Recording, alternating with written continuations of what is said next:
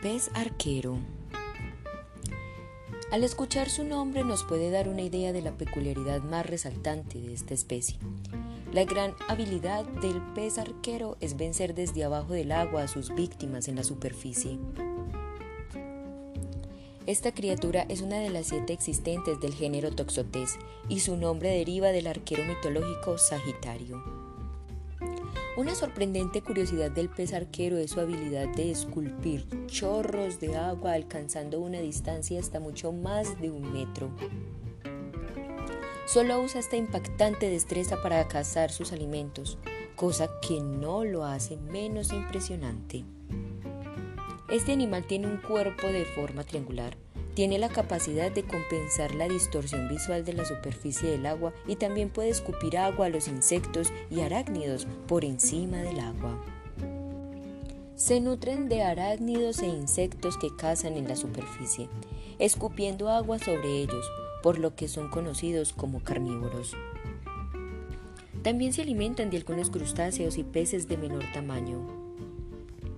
Como ya mencionamos, este pez ha desarrollado la destreza de escupir chorros de agua a sus presas en la superficie, siendo lo suficientemente fuerte para agredirlas y así ser devorados con rapidez. Increíblemente, tiene el acierto de dirigirse donde caen antes de que la corriente del agua se lleve sus presas. Los peces arqueros son unas criaturas de agua dulce y salada. Se ubican usualmente en Australia y Asia tropical, mayormente en Nueva Guinea y al norte de Australia. Habitan en lagos donde cazan alimentos. Los mayores suelen ser más insociables y nadan sin compañía por los arrecifes de coral. Para la reproducción de este pez es necesario que estén en grupos grandes, ya que es muy poco común que estos peces se reproduzcan en acuarios.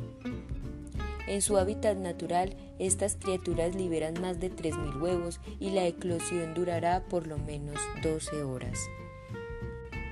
Las similitudes de la hembra y el macho son muchas, por lo que es casi imposible diferenciarlos.